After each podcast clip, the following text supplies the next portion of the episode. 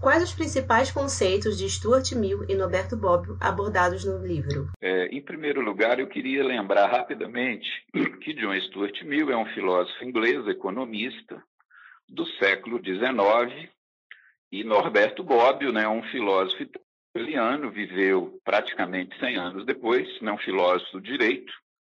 Ambos tiveram uma participação política eventual, né? John Stuart Mill foi deputado por um mandato, e o Norberto Bobbio foi senador nomeado pelo presidente da República, né? mas não eram políticos militantes, eram mais pensadores.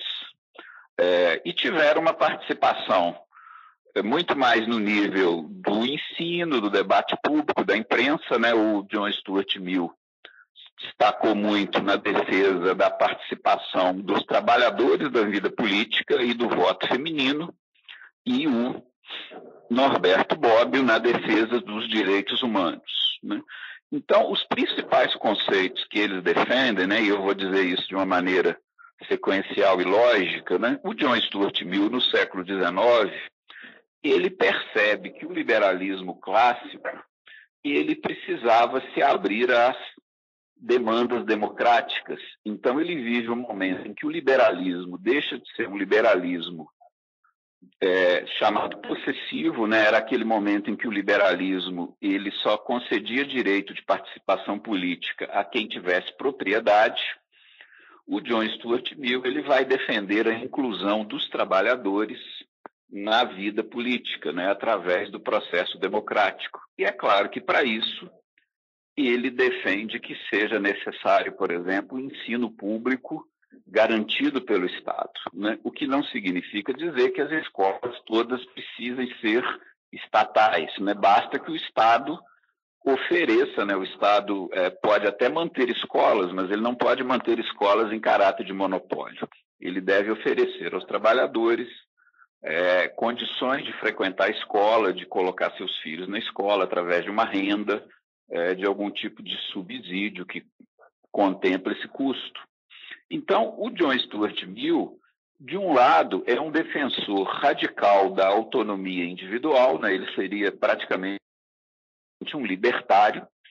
Ele acha que a única situação em que é legítimo a interferência do Estado na liberdade individual é quando essa liberdade pode causar danos a terceiros. Né?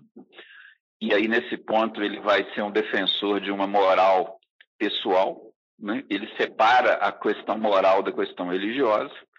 Cada um é o juiz daquilo que ele considera melhor, né? e ninguém tem direito de considerar ou de interferir nesse julgamento. Mas, ao mesmo tempo, ele defende que a democracia se generalize, né, que ela envolva a participação da mulher e dos trabalhadores, né, porque nós tivemos, até a época do meados do século XIX, um liberalismo bastante restrito. E aí, nesse sentido, ele avança na questão dos chamados direitos sociais. Né? O tema fundamental do meu livro é exatamente mostrar que nós temos os direitos civis, os direitos políticos e os direitos sociais, né? e que o liberalismo ele se abriu primeiro as questões da democracia, e aí nós vamos ter a ampliação da liberdade para o mundo político. E em John Stuart Mill, nós já começamos a ter a discussão dos chamados direitos sociais.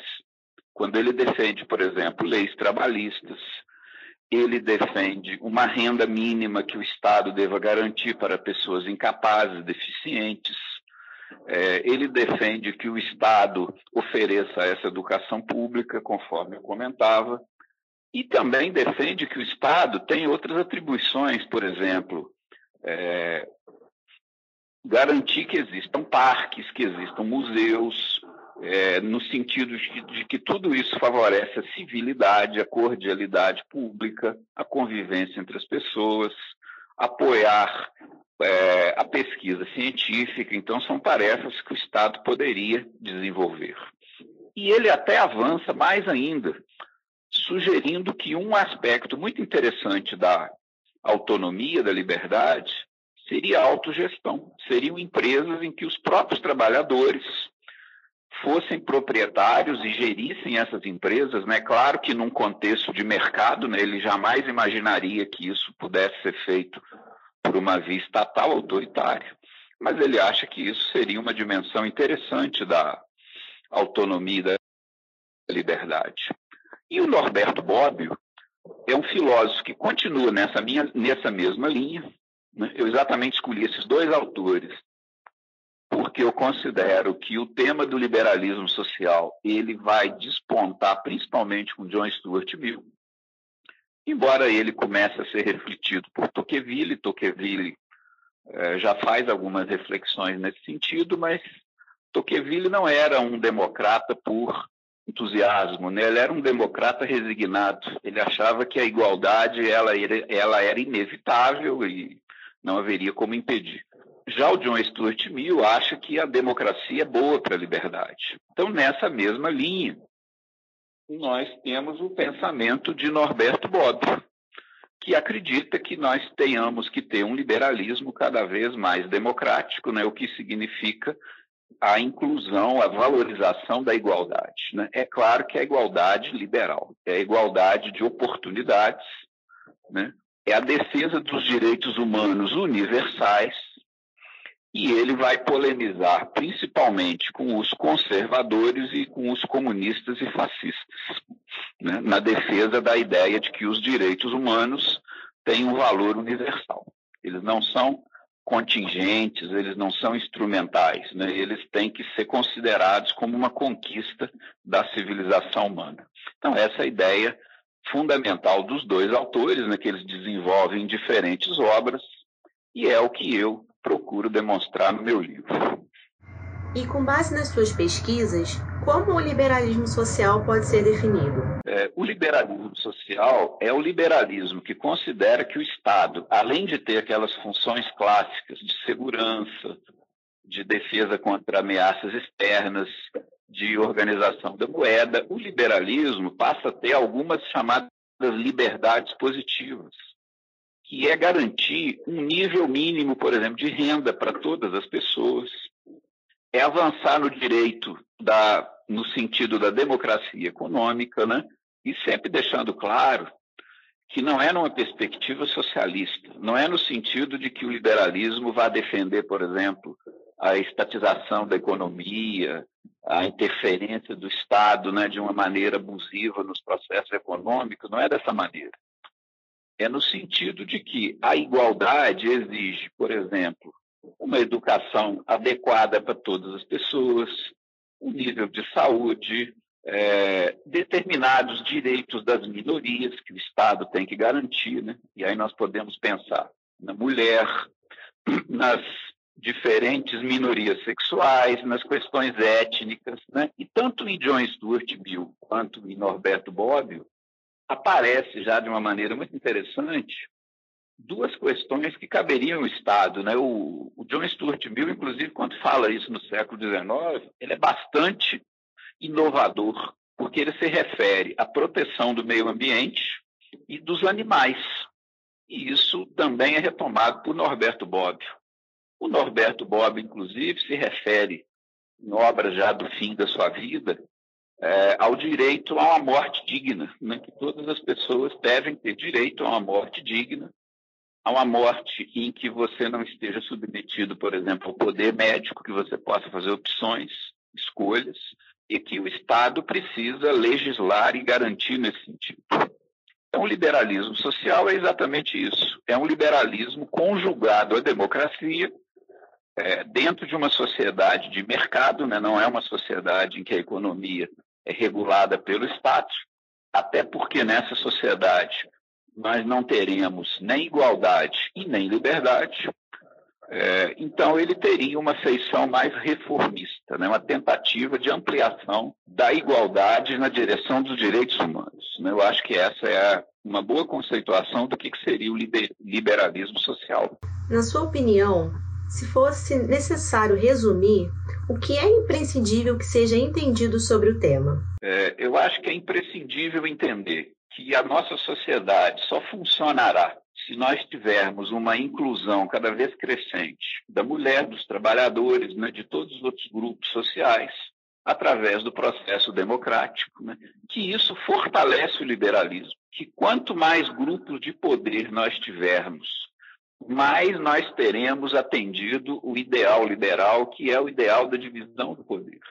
A divisão do poder, a ideia de grupos concorrentes, conflitantes, claro que de acordo com as regras do jogo, é uma ideia fundamental do liberalismo. E o processo de inclusão, né, de participação crescente de todos esses grupos, ele fortalece o liberalismo, né? inclusive promove uma melhor competição na sociedade. Então, essa é a ideia que eu acho que é fundamental. E outra ideia que eu considero fundamental do liberalismo é a aceitação de que nós temos diferentes visões no mundo social, diferentes concepções morais e religiosas, e que todas essas concepções elas precisam conviver de acordo com regras do jogo numa sociedade secular. E aí eu volto ao primeiro pensador liberal, que é o John Locke, que já fez essa distinção, o que é do mundo da espada, né, do mundo civil, e aquilo que é do mundo da religião.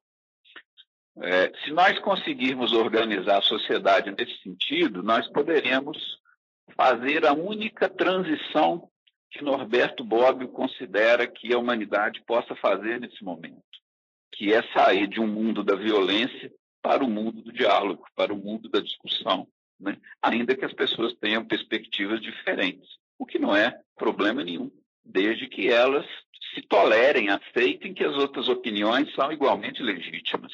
E o que os leitores podem esperar do livro Liberalismo Social e qual a sua importância para o momento atual? Eu acho que o que os leitores podem esperar é uma compreensão melhor do que seja o liberalismo social. Não se trata de um livro apologético, retórico, né, em que eu procuro converter as pessoas a, a essa ou aquela ideologia, mas simplesmente a tentativa de apresentar uma concepção de liberalismo social que se distancie de um lado do chamado liberalismo conservador, que é o que nós vimos surgir no Brasil, né? inclusive determinados liberais conservadores apoiando um governo completamente autoritário, e de outro lado, é, o liberalismo social também se distingue daqueles que entendem que nós devemos ter uma sociedade em que o Estado seja cada vez mais interventor, é, principalmente do ponto de vista econômico, né, também seria um outro absurdo.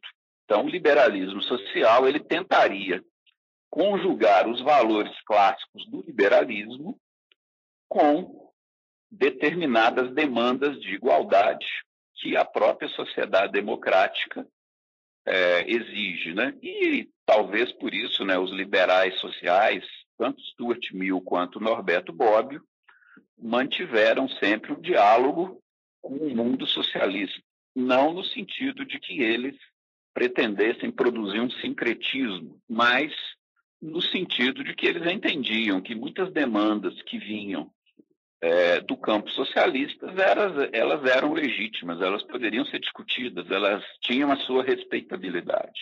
É isso que eu procuro mostrar no livro.